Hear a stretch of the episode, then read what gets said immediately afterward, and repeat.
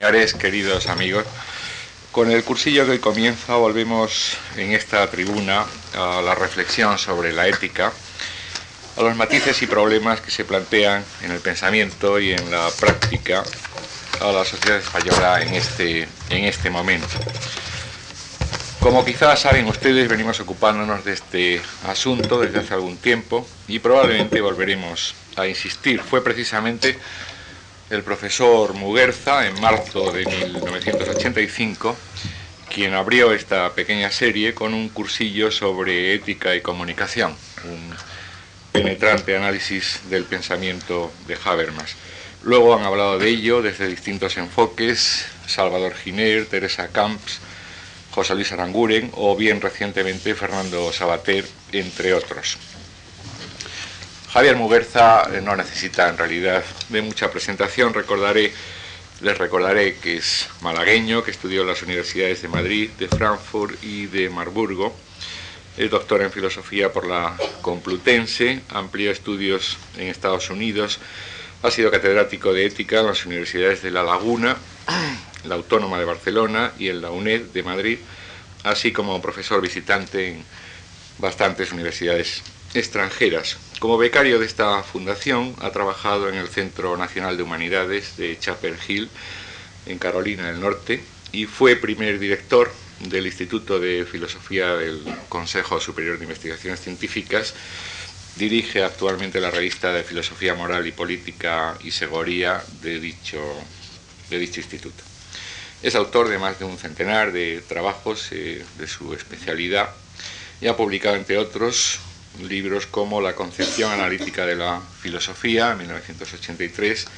La razón sin esperanza, 1986, Desde la perplejidad, 1990, que acaba de ser traducido y publicado en Alemania, Ética de la incertidumbre, Ética desde el descontento, etc. Y ha coeditado, entre otros, los volúmenes colectivos Teoría y Sociedad, un homenaje al profesor Aranguren en su 60 aniversario, Kant después de Kant y Ética día tras día, otro nuevo homenaje al profesor Aranguren en su octogésimo 80 aniversario, vamos a simplificar. Quiero agradecer en nombre de esta fundación las continuas colaboraciones que el profesor Muguerza nos, eh, nos presta y a todos ustedes pedirles un poco de paciencia por los que no han conseguido sitio, pero el profesor Muguerza nos ha insistido, él prefiere hablar y luego dialogar con ustedes en esta sala porque es mucho más cómoda que la, que la grande. Muchas gracias. Gracias, Antonio Gallego. Bueno, eh, eh, lo que ocurre es que mm, me hace sentirme un poco culpable, ¿no? Eh, como, como recordaba Antonio, yo he sido becario de, de, la fundación, de modo que, bueno, pues cuando, cuando vengo aquí me encuentro me encuentro en casa, como, es, eh, como ocurre en esta ocasión. ¿no?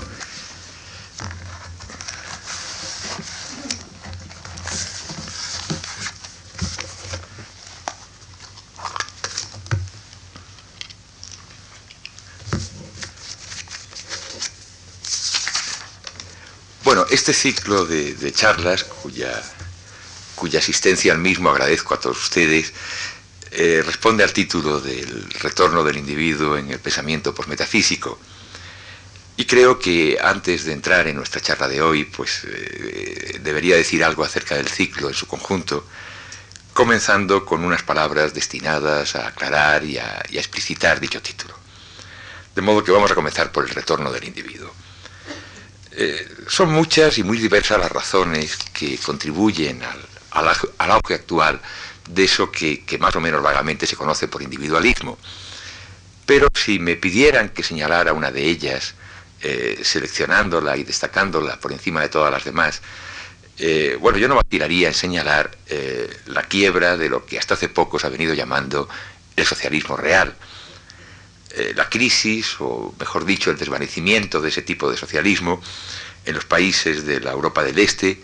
sin excluir a la antigua eh, Unión Soviética, que los había venido sometiendo a su hegemonía,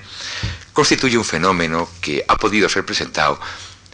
con más o menos verosimilitud, que esa es otra cuestión en la que no vamos a entrar aquí ni ahora, pero el fenómeno, digo, eh, ha podido ser presentado como una consecuencia de la acción de los gérmenes del individualismo, eh, gérmenes que latían más o menos precariamente en el seno de una también precaria sociedad civil, eh, sociedad civil de ordinario asfixiada bajo obsoletas formas de colectivismo, vigente solo gracias a su imposición estatal. Y en mi opinión, por descontado, pues sobran motivos para celebrar el reconocimiento de los fueros del individuo en aquellas latitudes, tanto más cuanto que se ha hecho esperar tanto. Pero quizás eh, no sea del todo inoportuno preguntarnos qué individuo es ese cuyos fueros han sido al fin reconocidos. Porque no es lo mismo que se trate del inconformista defensor contra viento y marea de los derechos humanos individuales, eh, contumazmente violados por el sistema antes establecido, que que se trate del consumidor voraz eh, individualmente dispuesto a engullir a no importa qué precio social los beneficios del nuevo orden económico eh, en trance de instauración.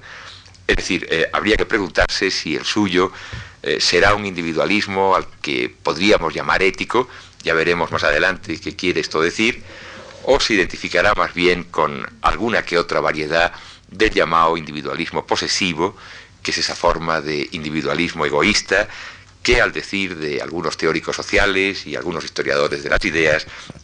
pues contribuyó más que ninguna otra ideología a cementar eh, el orden social del, capitalismo. Eh, cambiando ahora de meridiano, eh, creo que también habría que celebrar que el marxismo occidental superviviente dé actualmente cabida entre sus variedades nada menos que a un cierto individualismo marxista, individualismo marxista hoy en boga entre no pocos sociólogos y economistas del mundo académico anglosajón, que es un individualismo que eh, autoriza al marxismo, o que mejor dicho le obliga a hablar de individuos y no tan solo, como venía siendo frecuente entre los científicos sociales de inspiración marxista, de estructuras impersonales o de impersonales leyes de la historia.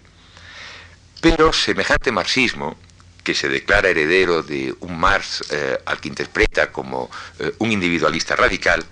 pues ha podido igualmente ser etiquetado bajo la denominación de marxismo de la elección racional. Es decir, se trataría de un marxismo proclive a interpretar la vieja idea de la lucha de clases en términos de individuos que, a la vista de los recursos disponibles, eh, intentan elegir racionalmente entre diversas soluciones alternativas a una situación dada de conflicto, de acuerdo con las estrategias arbitradas por la teoría de juegos u otros sofisticados procedimientos de decisión racional. Y como alguna vez le ha sido reprochado a este tipo de, eh, marxismo, ese modelo de racionalidad estratégica, que es un modelo eh, especialmente adecuado y diseñado para regular situaciones conflictivas como las derivadas de la competencia en el mercado, pues refleja una concepción de la evolución de la sociedad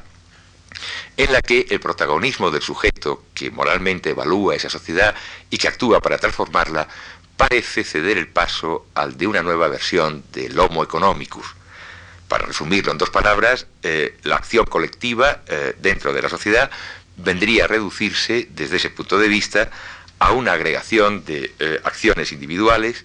y la conducta individual, a su vez, se regiría exclusivamente por los criterios de utilidad en virtud de los cuales se mueven los actores dentro de los parámetros de la teoría económica, donde eh, eh, los actores pues, actúan movidos por la persecución del propio beneficio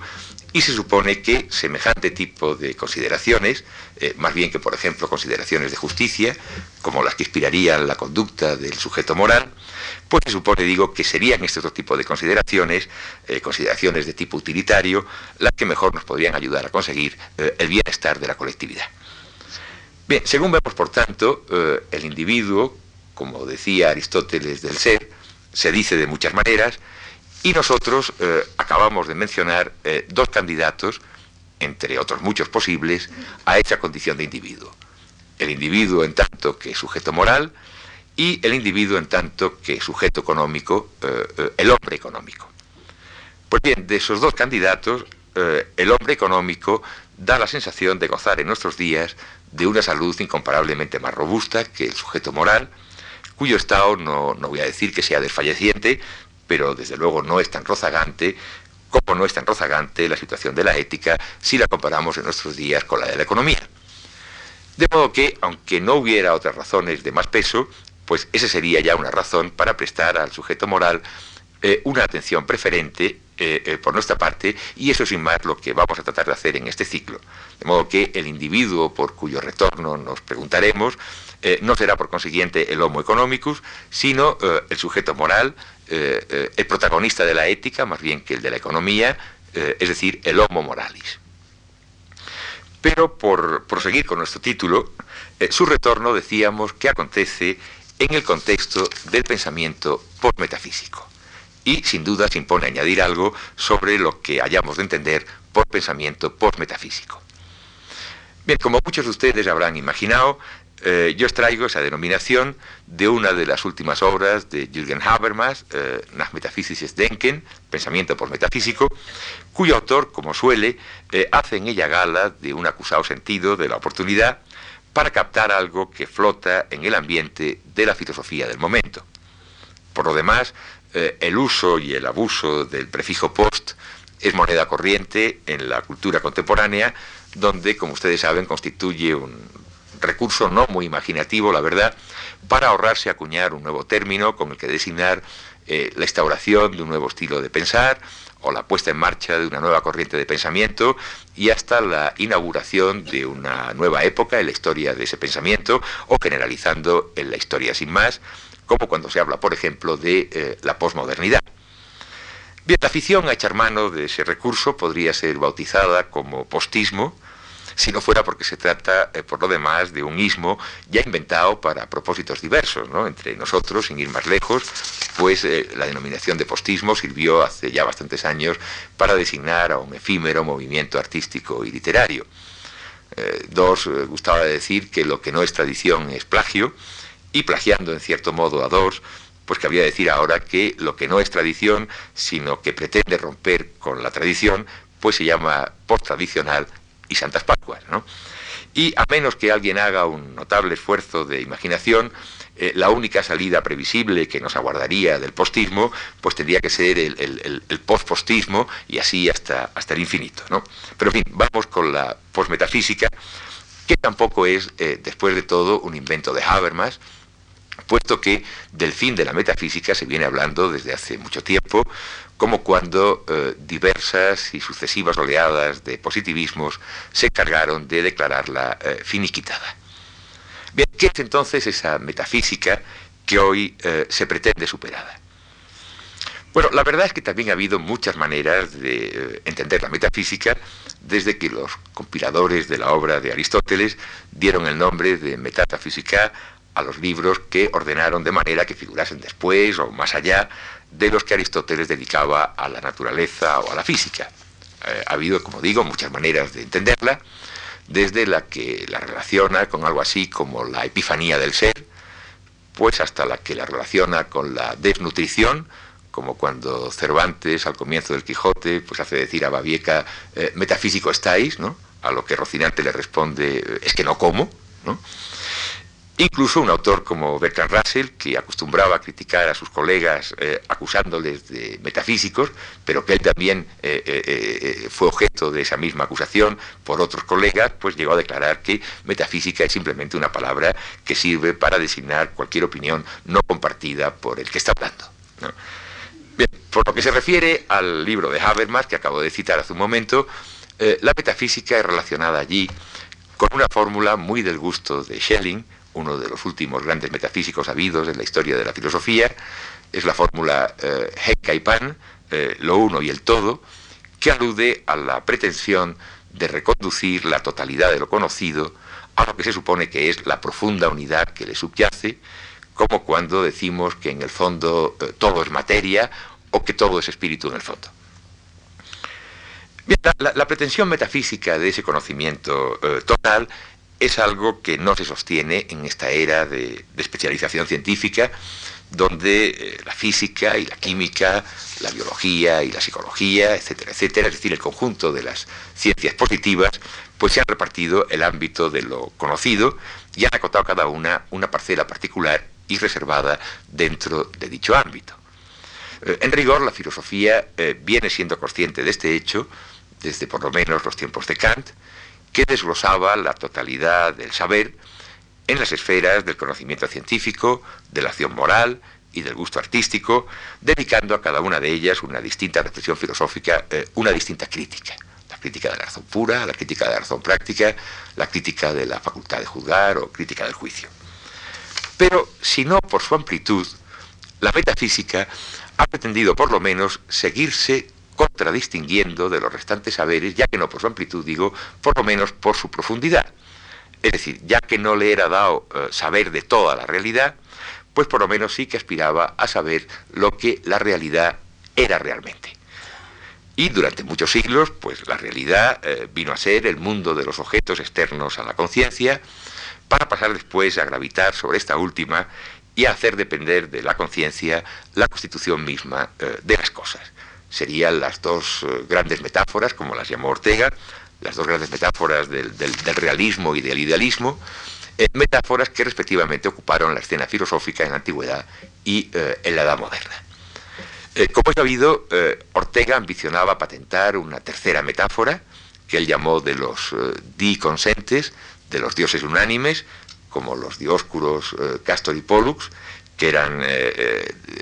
divinidades hermanadas o pareja de divinidades que según la mitología tenían que nacer y morir juntas, eh, lo mismo que para Ortega la realidad y las cosas, eh, el yo y el, eh, mundo exterior, yo y cosas, o realidad y conciencia, que Ortega trataba de reconducir a la unidad de ese sustrato metafísico más básico o más omniabarcante que era para él el fenómeno de la vida, la vida humana. Bien, lo que acontece, sin embargo, es que cuando Ortega escribía, eh, los tiempos ya no estaban, o, no parecían estar, para demasiadas metafísicas, y el interés de la filosofía, eh, centrado un día en torno a la realidad, la realidad allende la conciencia, y luego en torno a la conciencia misma, pues el interés de la filosofía, digo, se estaba desplazando hacia el lenguaje, entendido como aquel medio de que tenemos que valernos para hablar acerca de la realidad o para dejar hablar a la conciencia sin que ni la realidad en sí misma, ni la conciencia por sí misma se nos hagan patentes más que a través y por medio del lenguaje. Y eh, la culminación de ese desplazamiento del interés de la filosofía hacia el lenguaje es lo que, eh, andando el tiempo, pues eh, se ha venido a llamar el giro lingüístico de la filosofía contemporánea. Y dicho giro es precisamente lo que marca, según Habermas, la imposición del pensamiento por metafísico. Lo que la vieja metafísica llamaba la realidad, como lo que llamaba la conciencia, vendrían ahora a ser sustituidos por estructuras lingüísticas o sistemas de símbolos,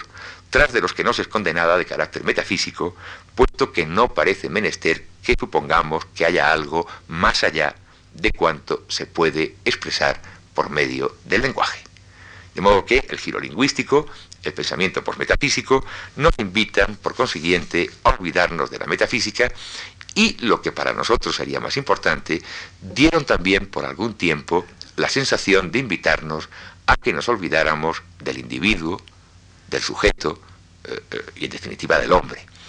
Es decir, esas tendencias y corrientes de pensamiento, por ejemplo, que se llamaron y aún se llaman el estructuralismo o la teoría de sistemas, cobraron precisamente inspiración en la familiaridad con el trato eh, de estructuras lingüísticas o de sistemas simbólicos, eh, estructuras o sistemas que, aun cuando sean en un obvio sentido eh, artefactos, es decir, son evidentemente creación humana, sin embargo, se hayan dotados, por así decirlo, de vida propia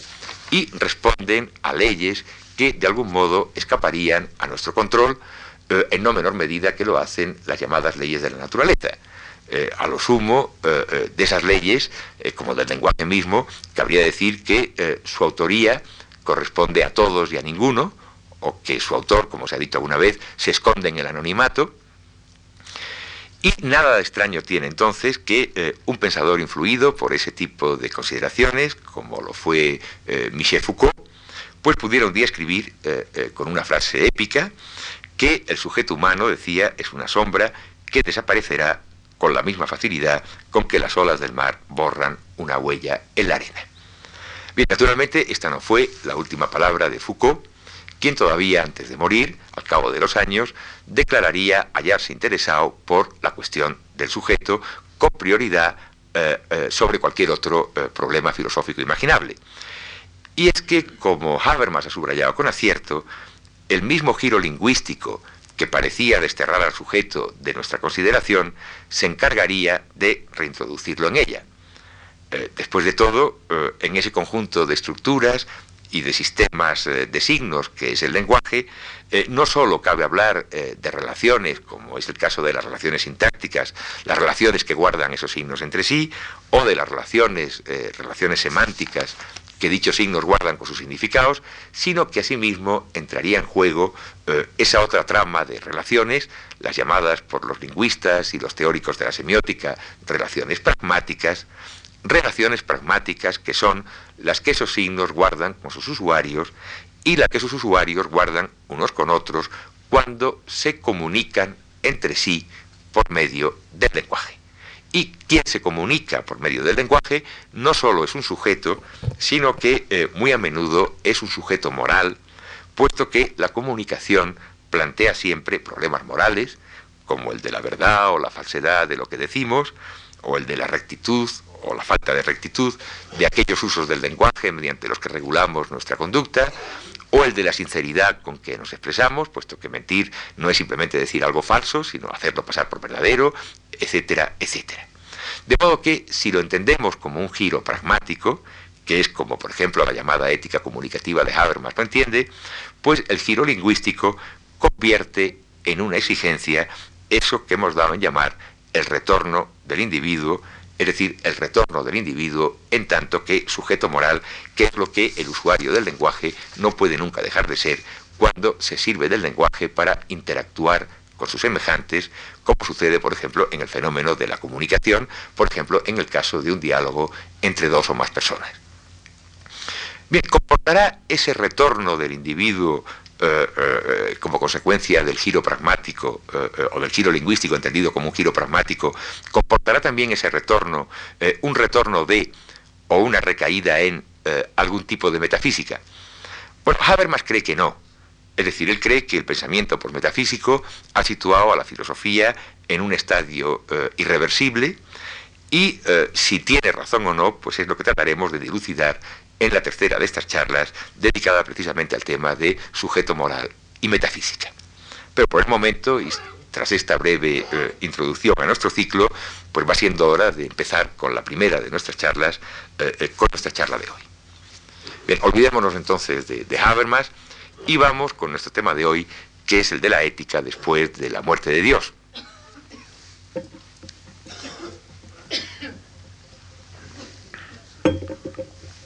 Bien, eh, ¿a salto de qué viene? Se preguntarán eh, eh, algunos de ustedes,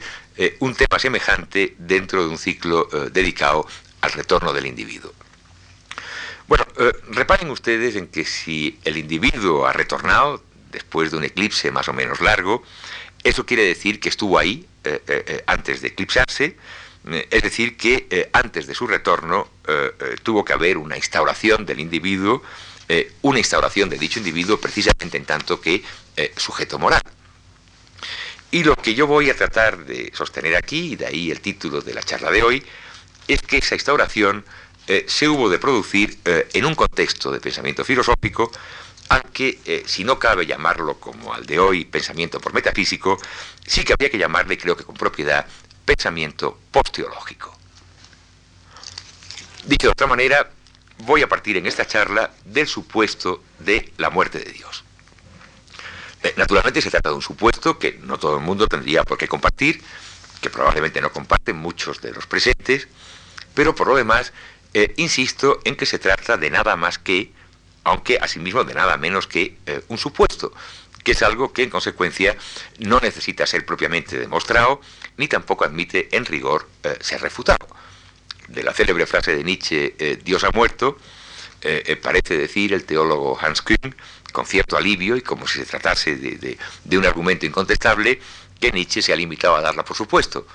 Bueno, claro, el problema es justamente que, eso es lo único que cabe hacer con un supuesto, darlo o no darlo por supuesto.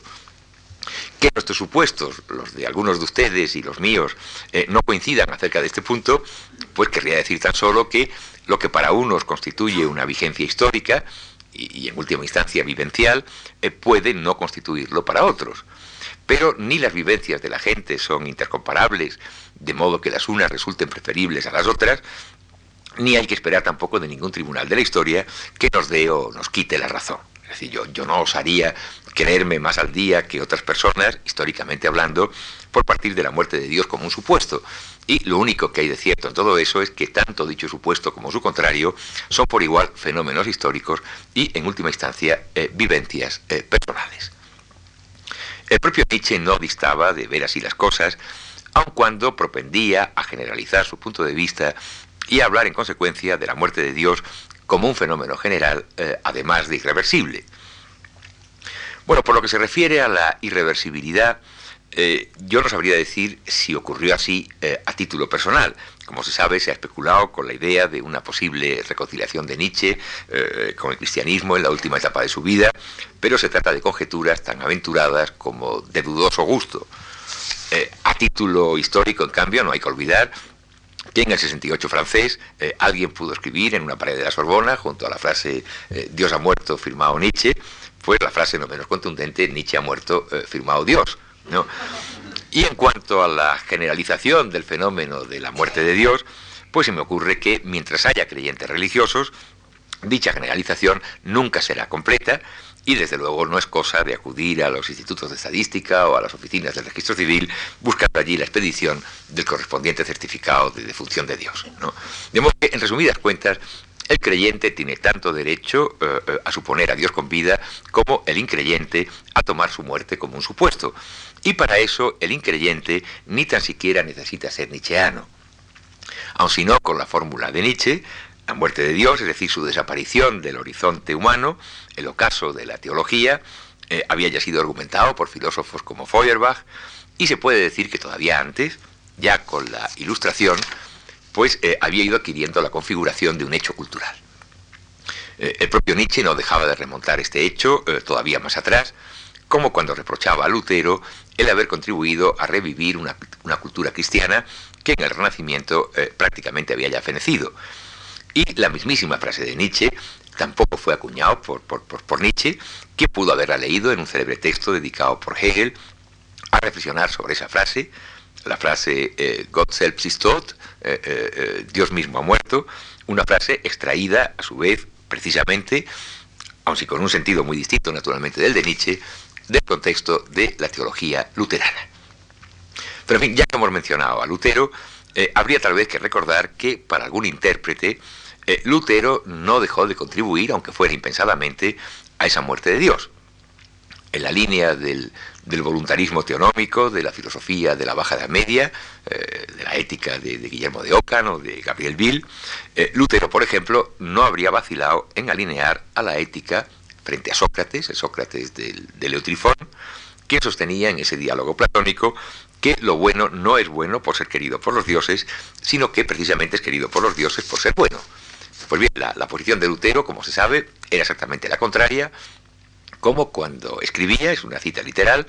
que si la voluntad de Dios hubiera de hallarse sometida a algún fundamento distinto de ella misma, ya no sería la voluntad de Dios. Es decir, que lo que Dios quiere no lo quiere porque sea justo y Él esté obligado a quererlo, sino que más bien es justo porque lo quiere Dios. Y lo mismo que ocurre con las leyes morales, vendría a ocurrir para Lutero con las leyes de la naturaleza, o como hoy las llamaríamos, las, leyes de la ciencia,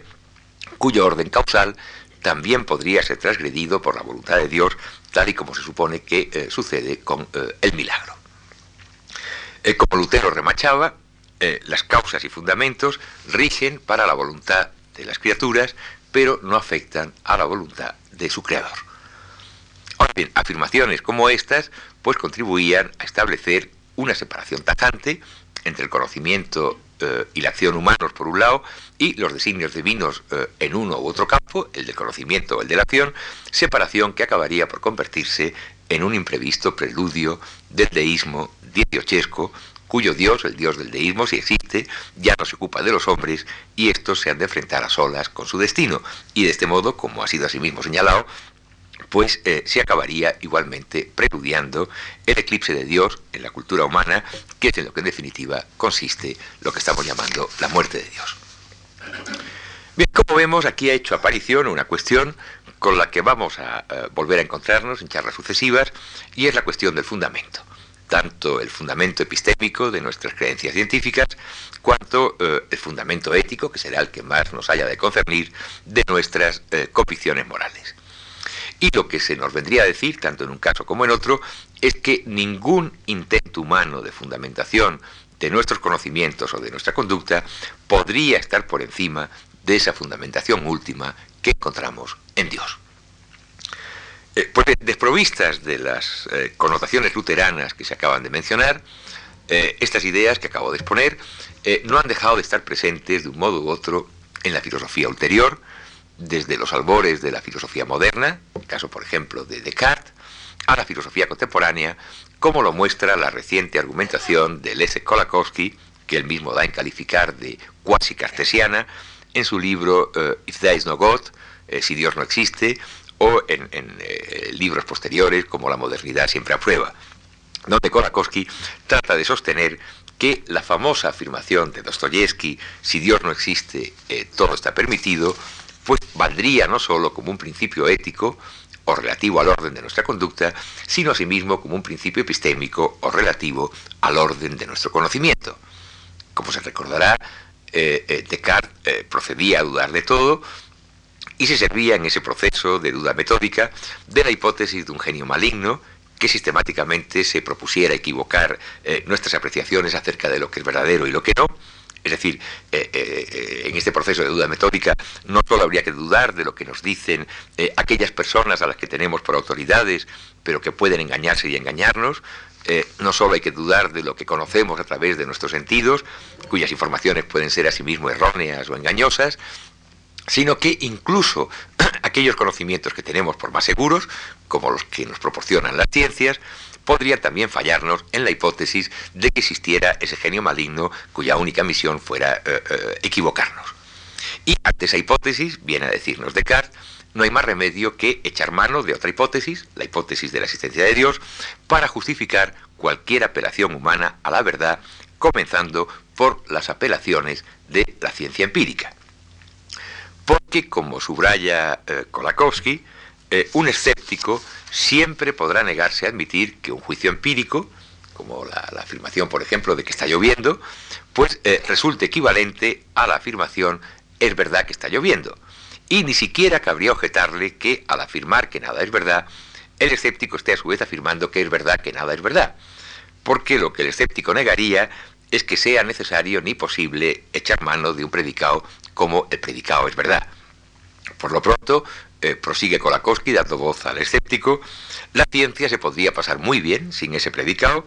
y no hay razón para pensar que la eficacia del conocimiento científico, la capacidad predictiva que la ciencia tiene, su aplicabilidad práctica, etcétera, tengan necesariamente que ver con la verdad. Es decir, no hay razón para pensar que nuestros juicios empíricos, como el juicio está lloviendo, entrañen la pretensión de ser verdaderos cuando podría tratarse simplemente de estratagemas por medio de las cuales la gente trata de conseguir o de evitar eh, esto o aquello. Por ejemplo, vender paraguas o impedir enfriamientos, ¿no? Normalmente nosotros prestamos crédito a los boletines meteorológicos de la prensa, de la radio, de la televisión, pero los propios científicos son los primeros en admitir que todo cuanto dicen es falible, es decir, que pueden estar equivocados, que lo que dicen puede no ser verdad. O con otras palabras, que nunca nos es dado estar absolutamente seguros de la verdad de cosa alguna, en cuyo caso, diría el escéptico, bien podemos olvidarnos de la verdad y de la epistemología. Olvidarnos de la verdad y de la epistemología sería algo muy diferente de renunciar a la ciencia física o a la prevención médica de los catarros o a la industria y la venta de paraguas. El escéptico no tendría por qué renunciar a nada de eso, sencillamente se limitaría a sostener que a falta de un conocimiento de veras infalible, carece de razones para salir de su escepticismo. Y como apunta Kolakowski, solo la infalibilidad y la absoluta veracidad de Dios podría, en rigor, apear al escéptico de su obstinación. Con eso, desde luego, no se habría dicho que haya quedado demostrada la existencia de Dios, solamente se diría que si no existe Dios, todo se habría de hallar epistémicamente permitido y desde luego estaría permitido el escepticismo. Y esto da pie a un célebre dilema eh, eh, de Kolakowski que dice que o Dios o el nihilismo epistémico sin que haya una tercera posibilidad. Bien, según es conocido, eh, Descartes nunca extendió sus argumentos noseológicos al ámbito de la ética. Antes de iniciar su proceso de duda metódica, Descartes sentó las bases de una sumaria moral par provisión, que es una expresión que se discute si habría que traducir por moral provisional o por moral por adelantado, sería una moral que nos permite conducirnos en la vida hasta que, o con independencia de que, podamos alcanzar alguna seguridad en el ámbito del conocimiento, pero tanto en un caso como en otro, ya sea porque esa moral independiente le pareciera suficiente, ya sea porque en filosofía, no menos que en la vida, lo provisional se acaba convirtiendo siempre en definitivo, el caso es que Descartes eh, dejó estar la cuestión y no volvió más sobre ella, salvo en su correspondencia con princesas y reinas, eh, las cartas editadas por Jacques Chevalier con el título de Lettres sur la morale, eh, princesas y reinas a las que Descartes, con buen sentido, no quiso aburrir con problemas de fundamentación de la ética. Pero Kolakowski, que no se está dirigiendo a un público tan selecto, pues no tiene en cambio inconveniente en extender eh, la argumentación de Descartes al caso de la ética, que es al que Dostoyevsky propiamente se refería con su condicional, si Dios no existe, todo está permitido. Y para empezar, lo primero que habría que tener en cuenta es que el discurso moral se rige por otras reglas que el discurso científico.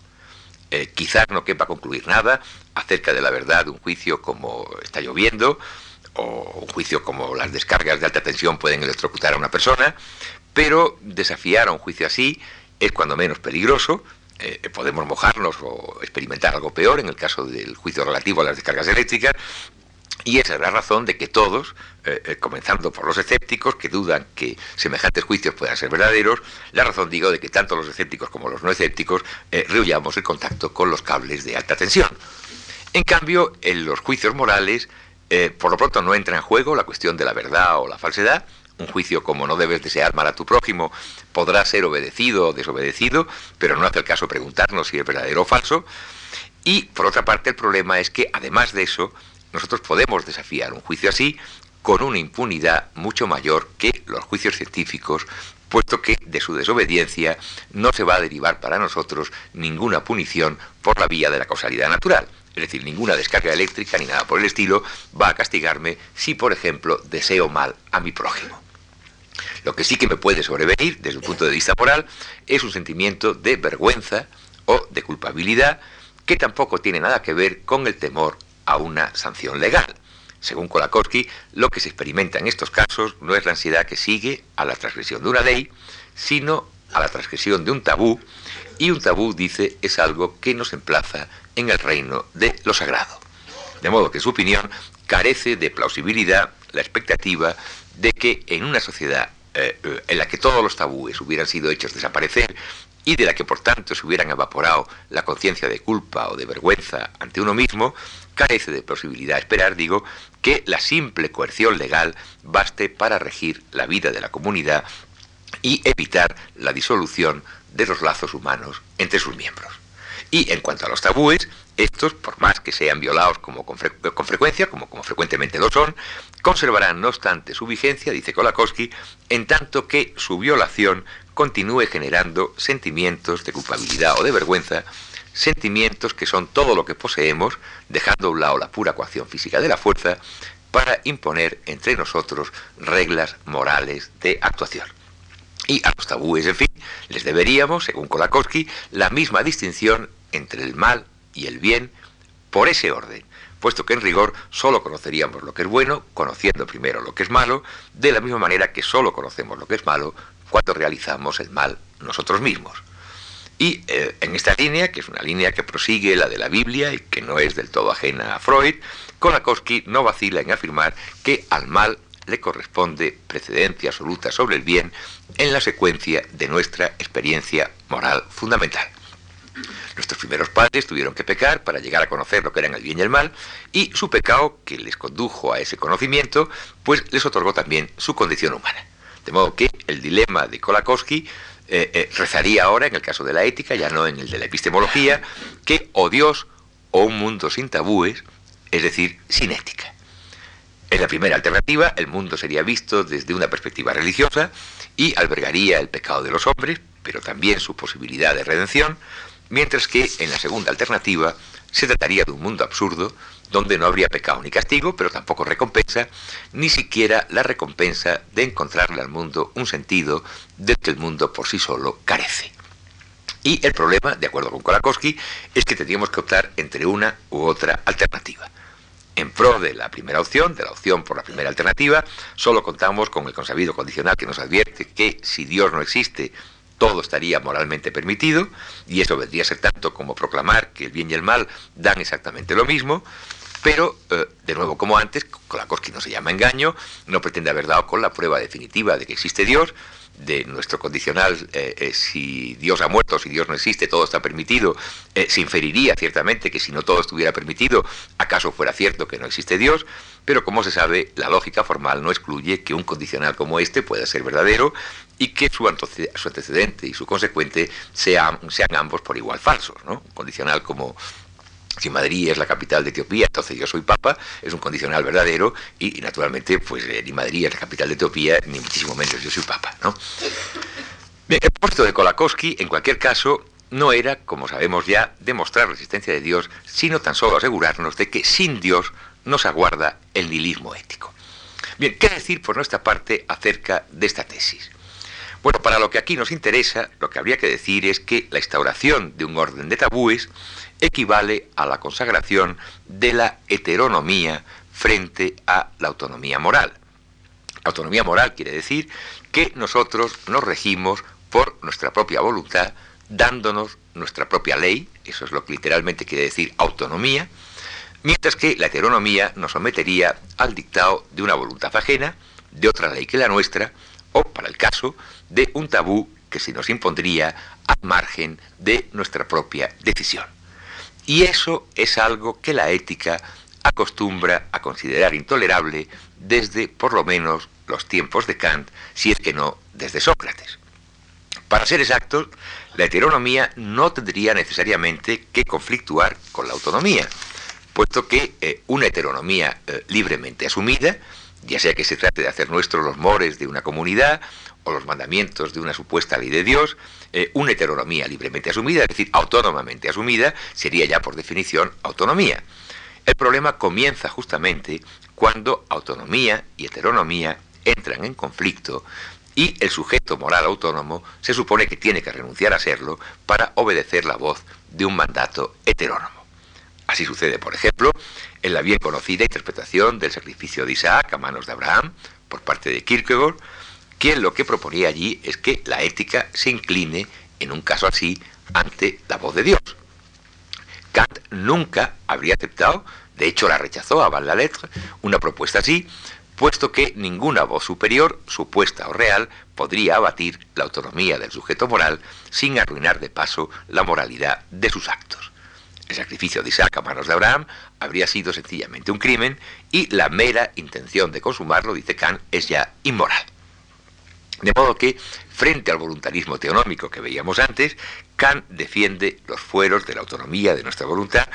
y eso es lo que explica que Dios quede en su ética relegado a la condición de un postulado de la razón práctica, es decir, algo que se introduce después de que el núcleo de la ética kantiana haya quedado consolidado y de manera tal que, lejos de hacer posible la ética, es, por así decirlo, hecho posible por la ética. Eh, la ética de Kant nos dice, por ejemplo, que eh, antes que la felicidad, que eh, la felicidad es algo que buscamos naturalmente, sin necesidad de que nadie nos lo prescriba y sin necesidad, por lo tanto, de la ética, pero antes que la felicidad, lo que cuenta, éticamente hablando, es el deber de hacernos dignos de ser felices, el deber de merecer esa felicidad, que es lo que quiere decir ser dignos de ella, y para eso no hay ninguna necesidad de Dios, puesto que nos bastamos a nosotros mismos. En cambio, sí que sería posible ver en Dios, según Kant, eh, eh, en la postulación de su existencia, eh, un modo de garantía de que nuestro esfuerzo moral, es decir, el cumplimiento de nuestro deber, comenzando por el deber de hacernos dignos de ser felices, pues que ese esfuerzo no habrá sido enteramente en vano y que nos cabe contar con la esperanza de alcanzar de hecho la felicidad, siquiera en otra vida, sino en esta, de donde la postulación que también Kant sugiere de la inmortalidad del alma. Bien, recapitulando entonces lo que se acaba de decir, el fundamento de la ética, si, si alguno tiene, no lo habremos de buscar en Dios o en otro sujeto que trascienda de nuestra propia subjetividad, sino en la subjetividad de eso que hemos llamado el sujeto moral. Ahora, ¿qué clase de sujeto es para Kant el sujeto moral? Bueno, con vistas a tratar de, responder a esta pregunta, eh, quizás valga la pena comenzar por reseñar eh, alguna analogía, así como alguna diferencia, entre dicho sujeto y el sujeto kantiano del conocimiento. Eh, acá, como he sabido, le interesaba investigar las condiciones de posibilidad del conocimiento objetivo, por ejemplo el conocimiento científico, y trataba de hallarlas en la constitución interna del sujeto cognoscente, que es un sujeto cuya sensibilidad se halla eh, espacio-temporalmente conformada y cuya capacidad intelectiva se atiene a principios como el principio de causalidad. Para que ese sujeto eh, perciba algo, como pongamos por caso este reloj, eh, ese objeto tiene que darse eh, en el espacio y en el tiempo, eh, es decir, aquí y ahora. Y si yo cojo, por ejemplo, una piedra y golpeo con ella el reloj hasta romperlo, pues el sujeto en cuestión establecerá entre los golpes y la rotura del reloj lo que llamamos una relación de causa-efecto. Pero ¿quién es ese sujeto? Bueno, por lo pronto no es un individuo como podría serlo yo mismo, puesto que mi percepción podría verse alterada debido a alguna anomalía, por ejemplo, si estuviera borracho podría haber dos relojes en, lugar de uno, ¿no? Y eh, mi facultad de entendimiento también podría ser a su vez defectuosa. Yo podría no comprender, por ejemplo, por qué al golpear el reloj, el reloj se rompe, ¿no? En lugar de limitarse a adelantar un par de horas, ¿no? Eh, ¿Por qué no sería esa la manera de adelantar un reloj, ¿no? El sujeto de Kant no se haya expuesto a ese tipo de contingencias, sino que diríamos que se trata de un sujeto ideal, Kant le llamó eh, trascendental, un sujeto ideal al que no le pueden pasar ese tipo de cosas. Pero, por otra parte, quizás fuera más apropiado decir de él que más que de un yo, se trata de un nosotros. Si nadie más que yo pudiese ver este reloj, todos ustedes estarían autorizados a pensar que, estoy siendo víctima de una alucinación y lo que hace objetivos a mis conocimientos es el hecho de que no sean tan solo míos, de que tanto ustedes como yo eh, los podamos eh, compartir. Y puesto que ustedes y yo constituimos un conjunto de sujetos, a esos conocimientos objetivos les podríamos llamar eh, intersubjetivos, lo que se quiere decir cuando se dice que la, objetividad eh, consiste en o se reduce a la intersubjetividad. Pues la situación no es aparentemente muy distinta por lo que se refiere al sujeto kantiano de la acción moral. Ese sujeto no será ahora, por lo menos en principio, un sujeto ideal o trascendental, porque las acciones morales requieren de sujetos de carne y hueso, no de sujetos ideales ni trascendentales, pero también aquí se trata de un nosotros, es decir, de un conjunto de individuos agrupados en lo que Kant dio llamar un reino de los fines, eh, así llamado porque eh, sus miembros, que serían para Kant eh, seres racionales, serían lo que también llamaba Kant fines en sí. Y como vemos, ese nosotros, o mejor dicho, cada uno de sus miembros, ha sido nuevamente objeto de una idealización, siquiera en la medida en que esos miembros del reino de los fines han sido caracterizados como seres exclusivamente racionales, lo que ciertamente no se podría decir que sean los sujetos morales, si por tales hay que entender seres humanos. Y como confirmación de lo que acaba de decirse, en el reino de los fines hay eh, eh, eh, más que seres humanos, todos los seres racionales cabrían ahí. y de hecho, según Kant, no solamente hay en ese reino de los fines súbditos o miembros, sino que también hay un soberano o un jefe, presumiblemente identificable con Dios, aunque sería algo así como un monarca constitucional, sería un rey que reina pero no gobierna, sino que se limita a presidir el autogobierno de sus súbditos. De modo que, por lo que se refiere a Dios, bueno, su voluntad sería una voluntad santa, que en cuanto tal no necesita hallarse sometida a ninguna legislación moral, no porque esté, como en el caso del, voluntarismo teonómico, eh, eh, por encima de la ley moral, sino sencillamente porque, bueno, al ser una voluntad santa, querría el bien sin necesidad de que nadie se lo prescriba. Eh, ese no es naturalmente el caso de los hombres, de cuya voluntad lo más que cabría decir es que aspira a ser una voluntad justa, y de ahí que necesite, para serlo, de un mandato imperativo, es decir, lo que se llama un imperativo categórico, como por ejemplo el imperativo que prescribe, en la fórmula de Kant, que nadie debe nunca tratarse a sí mismo, ni tratar a los demás meramente como un medio, sino siempre al mismo tiempo como un fin en sí. La denominación de reino de los fines es porque se supone que todos los eh, habitantes de ese reino son fines en sí. Bien, así las cosas, el reino de los fines pudo en su día eh, ser definido por Kant como la sistemática asociación de una diversidad de seres racionales bajo leyes comunitarias. Y lo característico de semejante asociación es que al pertenecer a ella, los hombres tendrían que ser a la vez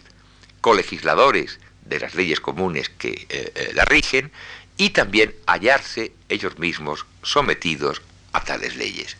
De donde se desprendería que eh, lo que llama Kant el reino de los fines es ante todo la expresión de lo que entiende por el reino de la moralidad. En un mundo de esa índole, y como ya sabemos, los sujetos morales tendrían que ser autónomos, de suerte que cada hombre sea un legislador, esa es una condición que Kant recogería en otra de las formulaciones clásicas de su imperativo categórico, la que nos dice que la voluntad, es decir, eh, eh, nuestra voluntad, la voluntad de cada uno, ha de poder considerarse legisladora universal, pero esta es una fórmula en la que, como vemos, aparece una nueva condición de la moralidad, no menos importante en opinión de Kant que la autonomía, puesto que, como vemos, no es sólo que cada hombre haya de ser un legislador, sino que además ha de aspirar a que esa su legislación sea universal, de acuerdo con todavía otra formulación del imperativo categórico, como la que reza, obra solo, según una máxima tal, que tu voluntad pueda valer siempre al mismo tiempo como principio de una legislación universal. Bien, a diferencia de la eh, autonomía del sujeto moral, la, universalidad, o por lo menos lo que se llama la universalizabilidad de sus máximas morales, eh, la capacidad que tienen nuestras máximas morales de, alcanzar universalidad, es decir, de, ajustarse a la, a la vieja regla de oro de la moral que invitaba a tratar a los demás como nosotros queremos ser tratados, es decir, a medirnos todos por el mismo rasero de la moralidad, eh, pues digo que la, universalidad había venido siendo compatible con la heteronomía moral. Eh, la ley de Dios, por el mero hecho de haberla promulgado Dios, era por eso mismo universal y todos por igual eh, habían de someterse a su imperio. Pero la coexistencia de autonomía y universalidad ya es más peliaguda, puesto que nada hay en principio que imposibilite que la legislación moral que un sujeto, supongamos el sujeto A, propone como universal, nada hay que impida, digo, que esa eh, legislación resulte inconciliable con la propuesta como universal por otro sujeto, pongamos por caso el sujeto B. Y salvo que un egoísta eh, resulte ser además eh, un solipsista, es decir, que crea que solo él existe en este mundo, pues su egoísmo vendría a ser tan universalizable como el altruismo, puesto que el egoísta dirá que lo moralmente recomendable para todo el mundo es que cada quien persiga sus intereses eh, eh, sin ocuparse o incluso en contra de los intereses de los demás y al egoísta le traería completamente sin cuidado que el altruista opine lo contrario. Para Kant, sin embargo, esta objeción habría sido impensable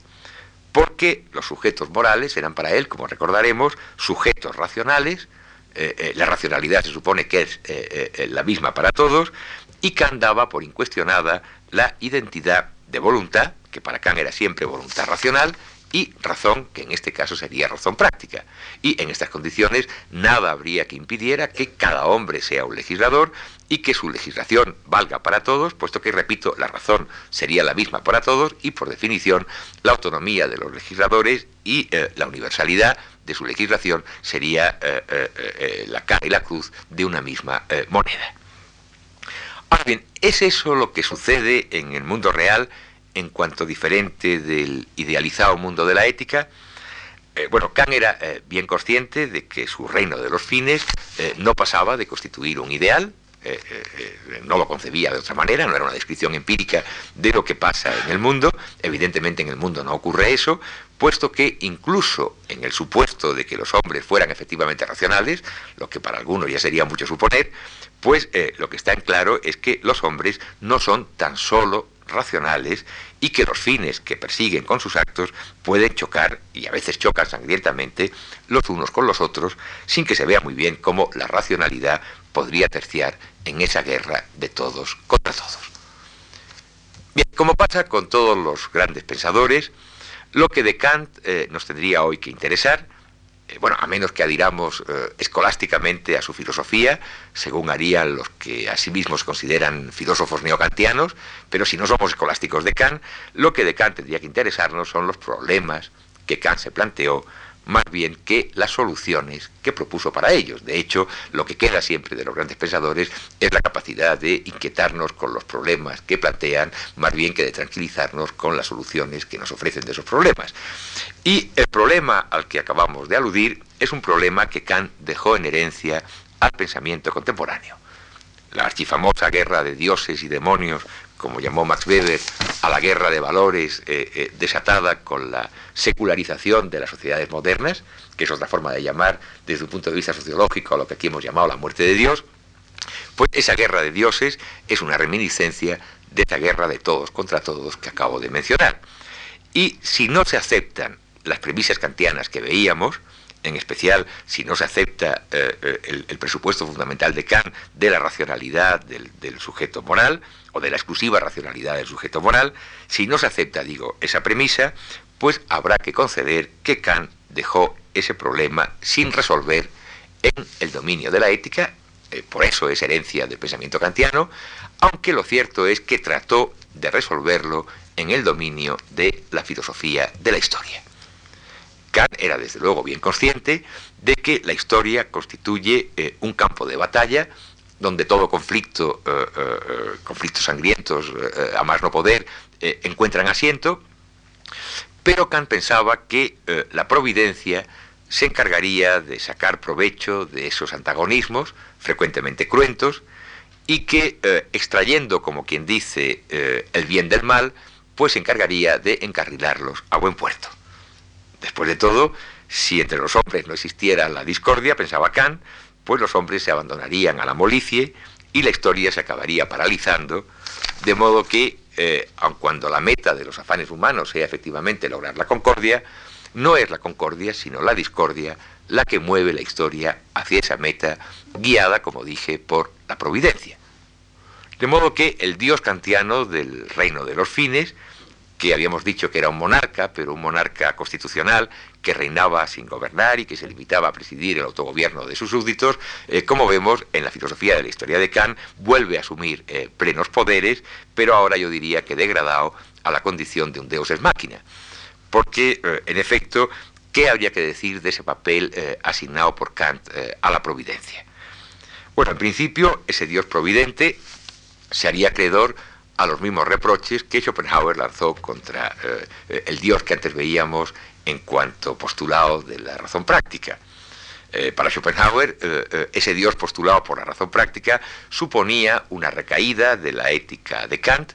una ética que cabría calificar como post-teológica, supondría, digo, una recaída de esa ética en la teología. más aún, Schopenhauer creía que semejante recaída en la teología comportaba nada menos que la ruina de la ética kantiana, de la que él por otra parte se declaraba ferviente admirador. Eh, lo que Schopenhauer más admiraba de esa ética era su invitación a actuar por sentido del deber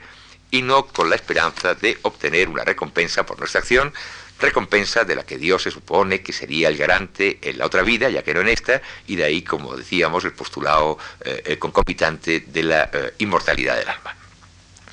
Bueno, personalmente yo opino que Schopenhauer no tenía razón en este último punto, que la ética de Kant no se vio afectada por la teoría de los postulados de la razón práctica, porque como dije antes, eh, esa es una teoría que no añade en rigor nada a la ética de Kant. Eh, Kant creía, en efecto, que el hombre tenía derecho a esperar, esperar que su esfuerzo moral se viera un día recompensado, pero no dijo nunca que esa esperanza fuera el fundamento de su acción moral, es decir, no dijo nunca que obrar bien fuera obrar para obtener un premio, sino que dijo justamente lo contrario. Dijo que quien obrara así podía estar actuando prudentemente, pero no estaría actuando moralmente. Quien actúa moralmente no lo hace para obtener un premio, ni tampoco para evitar un castigo, sino que se limita a hacer lo que cree que debe hacer y punto, sin esperar a cambio nada, incluida la promesa de ganar el cielo o de evitar el infierno. La esperanza de todo eso puede venir después de la ética, como en el orden de las famosas preguntas de Kant, la pregunta que me es dado esperar pues viene después de la pregunta ¿qué debo hacer? Y la teoría de los postulados de la razón práctica sería un intento de responder a la pregunta que me has dado esperar, no a la pregunta que debo hacer. O dicho de otra manera, es una pregunta que no corresponde a la ética de Kant, que seguiría siendo lo que es, aunque no hubiera nada que esperar. De modo que yo creo que Schopenhauer no tiene razón, o así me lo parece, en este punto. Pero creo que en cambio acertaba plenamente al afirmar que la teoría kantiana de los postulados de la razón práctica entraña una recaída en la teología. Y lo mismo que acontece con el Dios postulado por la razón práctica, pues acontecería, según creo, con la idea de la providencia que preside su filosofía de la historia. Más aún, esta filosofía de la historia, en la medida en la que trata de transmutar el mal en bien, en la medida en la que trata, por así decirlo, de escribir derecho con renglones torcidos, que, es la escritura que siempre es atribuido a la providencia, pues no sólo encerraría dentro de sí una teología, sino una teodicea, es decir, una defensa de Dios frente a la imputación de que el mundo que ha hecho está mal hecho, eh, es decir, frente a la imputación de que en el mundo existe el mal. La teodicea de Kant es desde luego una teodicea eh, sui generis, que difiere, de la, por ejemplo, de la de Leibniz, que fue, como ustedes saben, quien acuñó ese término de teodicea, que significa literalmente defensa de Dios, eh, para Leibniz, eh, el mundo que Dios creó, en su omnisciencia y su omnipotencia, sería el mejor de los mundos posibles desde el instante mismo de su creación. Siendo omnipotente y omnisciente, Dios no podría crear otro mundo que no fuera el mejor de los posibles, y sería así eh, desde el inicio. para Kant no, para Kant el mundo es susceptible de mejora a través de la historia, siquiera sea lo que concierne a los asuntos humanos, o dicho de otro modo, la historia es para Kant susceptible de progreso y por lo pronto de progreso moral.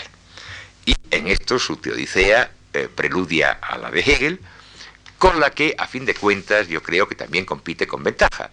porque mientras que Hegel suponía que ese decurso histórico tendría un final, el, final de la historia al que tan aficionados son los hegelianos, lo mismo da que sean de izquierdas como Marx, que de derechas como Fukuyama, y por lo tanto, eh, eh, si la historia eh, tiene un final, su decurso apuntaría a un último término, a lo que se llama un eschaton, sería una filosofía escatológica de la historia. Bien, la filosofía kantiana de la historia, en cambio, no es escatológica y su progreso es un progreso indefinido que nos permite aproximarnos a la meta, pero sin alcanzarla nunca, con lo cual la historia queda perpetuamente abierta sin darnos pie a que nos hagamos la ilusión de que ya hemos llegado, que es la gran tentación de todas las utopías, comenzando por la utopía marxista. Como Karl Lewitz puso de relieve, la filosofía marxista de la historia fue una teodicea secularizada en la que la providencia se vio sustituida por las leyes de la historia y ya se ha visto con qué resultado. Eh, la filosofía kantiana de la historia, en cambio, es otra cosa. Es una invitación a perseguir la utopía como si la utopía, al igual que la línea del horizonte, nos estuviera ahí aguardando, pero a sabiendas de que por más que avancemos hacia ella, eh, no llegaremos allá nunca como no llegamos a pisar la línea del horizonte. Pero por lo demás, y como he dicho, la filosofía eh, kantiana de la historia es eh, una teodicea o envuelve una teodicea. Bien, ¿no será ella también una teodicea secularizada? Bueno, entre nosotros no ha faltado quien sostenga esta tesis, como lo ha hecho eh, Roberto Rodríguez Aramayo en un eh, libro muy interesante de próxima publicación. Y eh, en opinión de Rodríguez Aramayo, los escritos de filosofía de la historia de Kant compondrían algo así como la cuarta crítica de Kant, una crítica de la razón histórica que habría que añadir a la de la razón pura, la razón práctica y la facultad de juzgar, y lo que Kant llama en ella la providencia no es sino otro nombre para lo que otras veces llama la, naturaleza, y, hay que pensar inmediatamente en, en Spinoza, el, Deus eh, sive natura de Spinoza, el, Dios como sinónimo de naturaleza. Otras veces eh, eh, Kant habla del destino, el destino concretamente de los estoicos, que nos conduce suavemente si nos ponemos en sus manos, pero que a fin de cuentas nos arrastra si nos resistimos a él, de acuerdo con el adagio estoico al que tan aficionado era Kant, que dice fata volentem ducunt, eh, nolentem eh, traunt, los hados conducen a quien se deja y, si no arrastran a quien no. Bien, la tesis de, Rodríguez Aramayo es una tesis concienzudamente argumentada y documentada y eh, yo creo que resulta eh, eh, harto plausible. No es la única que se puede sostener. En, otro libro excelente de José Gómez Cafarena, El teísmo moral en Kant, se sostiene que la teodicea de Kant no es simplemente una teodicea secularizada, sino una teodicea en la que Kant depositaba su fe de hombre, de hombre religioso. Pero secularizado o no, y eh, en este caso, aunque secularizada, yo insistiría en la conveniencia de distinguir entre esa teodicea de Kant, su filosofía de la historia, y la ética kantiana. Eh, Rodríguez Aramayo, que cree más bien que ambas se complementan, propone añadir a los imperativos éticos de Kant lo que él llama un imperativo eh, elpidológico, es decir, un imperativo de esperanza, que trataría de convertir en un deber la esperanza, o si se quiere mejor la fe, en que la historia, pese a ser como es una crónica de horrores, o en el mejor de los casos un cuento contado por un idiota, como decía Shakespeare, ¿no? porque a pesar de todo eso, la historia ha de tener un sentido. Y el imperativo eh, que Rodríguez Aramayo llama el pidológico, eh, eh, lo que nos imperaría es la esperanza o la fe en que a pesar de todo la historia tiene un sentido. Y la formulación que sugiere para el mismo sería esta. le cito. Obra como si todo dependiera de tu buen hacer o dejar de hacer, confiando al mismo tiempo en que alguna otra instancia distinta de la, de la casualidad o el ciego azar, es decir, la naturaleza, el destino o un Dios providencial, administrará consecuentemente tus bienintencionados esfuerzos y culminará tus afanes morales. Bueno, yo creo que sin duda Kant eh, habría firmado este eh, imperativo, pero el hecho de que alguien pueda prestar asentimiento al imperativo categórico kantiano en cualquiera de las versiones que antes hemos citado, y sin embargo rehusar esperar nada de esa otra instancia involucrada en el imperativo eh, eh, epidológico que acabo de leer, ese hecho, digo, vendría a la postre a demostrar que por más que la ética kantiana y la filosofía kantiana de la historia se complementaran entre sí, no solo son perfectamente separables la una de la otra, sino que yo diría que conviene convendría no entremezclarlas demasiado. ¿Y por qué esa insistencia en separarlas y no entremezclarlas? Bueno, se trataría de lo siguiente y con esto, eh, antes de concluir, eh, volvemos nuevamente al comienzo de esta charla. Eh, la, la nietzscheana muerte de Dios no solo arrastra consigo a las viejas teologías, instalándonos en una era posteológica, sino que también arrastra consigo a esos sucedáneos de la teología que serían las teodiceas secularizadas, antropocéntricas y disfrazadas de filosofías más o menos utópicas de la historia, entre las que se cuenta desde luego eh, la de Kant. Si no eh, eh, podemos depositar nuestra fe en Dios, tampoco hay razones para depositar nuestra confianza en esas teodiceas secularizadas o en esas filosofías utópicas de la historia. Y sería muy de lamentar que la suerte del legado ético de Kant es decir, eh, eh, eh, ese tesoro que Kant nos ha legado y que es el conjunto de problemas irresueltos que Kant dejó a la ética contemporánea, sería muy de lamentar que la suerte de ese legado se vinculase al hundimiento de la teodicea kantiana tan inevitable en términos nietzscheanos como cualquier otra teodicea. Nietzsche, como se sabe, alardeaba de, de, filosofar a martillazos y, como alguna vez se ha dicho, su éxito se debió que se atrevió a llevar las cosas hasta sus últimas consecuencias. Según él, eh, el mundo no genera eh, eh, ninguna distinción entre el bien y el mal, no encierra en sí ningún propósito, no oculta tras de sí ninguna otra realidad, el mundo tal y como lo vemos es lo último que hay, no aspira a transmitir ningún mensaje, se agota en sí mismo y no remite a nada más. Y para decirlo en dos palabras, el mundo carece literalmente de sentido aunque Nietzsche suponía que, eh, eh, a pesar de ello, tendríamos que encarar esa situación con fortaleza y hasta con alegría, diciendo que sí al mundo una y mil veces y arrostrando inclusive eh, la posibilidad de su eterna repetición. El martillo de Nietzsche es evidentemente un utensilio lo suficientemente ruidoso como para que no podamos hacer oídos sordos, aunque habría que añadir a continuación que tampoco deberíamos dejarnos ensordecer por él. Eh, la agenda de la ética contemporánea, que es una ética, como he dicho, para después de la muerte de Dios, es una, eh, es una agenda repleta de cuestiones pendientes, cuestiones como, entre otras, la de qué pasa con el individuo que ha de asumir la responsabilidad por el mundo que antes incumbía a Dios, o la de cuál es su condición eh, metafísica o posmetafísica en tanto que sujeto moral, o la de cómo esos individuos, tras la muerte del padre, podían tratar de reconstruir entre ellos algo que se pareciese a una relación de fraternidad o de solidaridad, que son cuestiones todas ellas a las que nos vamos a asomar en los próximos días y que la ética contemporánea se plantea hoy, como veremos, al hilo de los planteamientos kantianos, ya sea eh, para desarrollarlos o ya sea eh, para contradecirlos. Pero eh, no querría terminar sin mencionar, aunque sea brevísimamente, una última cuestión. Yo acabo de concluir que la ética hoy ha de instalarse en la post-teología. ¿Significa eso acaso que ha de instalarse a sí mismo en la post-religión?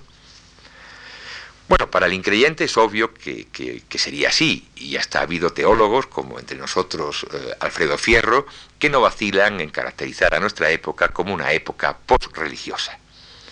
Pero para el creyente, naturalmente, las cosas pueden ser muy distintas y le asiste, desde luego, el derecho de pensar que la ética está abierta, o por lo menos no está cerrada, a la religión, para decirlo con la bien conocida expresión de José Luis Aranguren cuando habla de la apertura de la ética a la religión.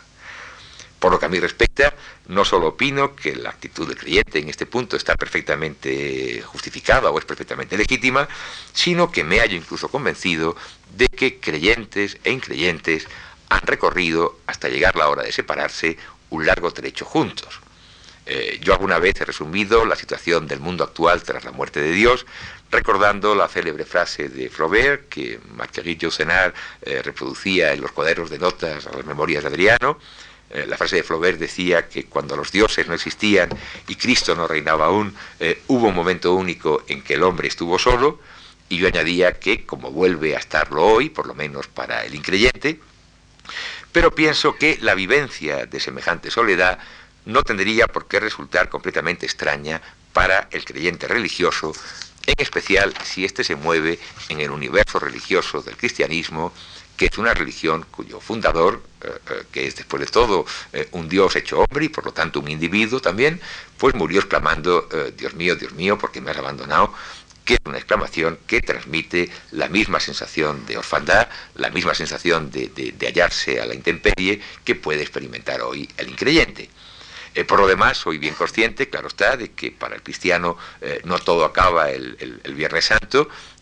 o que le queda por lo menos la, esperanza de que no todo acabe ahí. Y así como Lutero eh, eh, habló en su día de una religión de la sola fe, pues Aranguren ha hablado por su parte de una religión de la sola esperanza. Claro, en la medida en que se trata de una virtud teologal, eh, no todo el mundo puede ciertamente compartir esa esperanza, pero haciendo mía la afirmación con la que Wittgenstein cerraba su Lexion Ethics, pues yo diría que se trata de la manifestación de una tendencia del espíritu humano que por mi parte yo no puedo sino respetar profundamente y a la que por nada del mundo, eh, eh, desde luego, haría de menos. Y eh, por hoy eso es todo.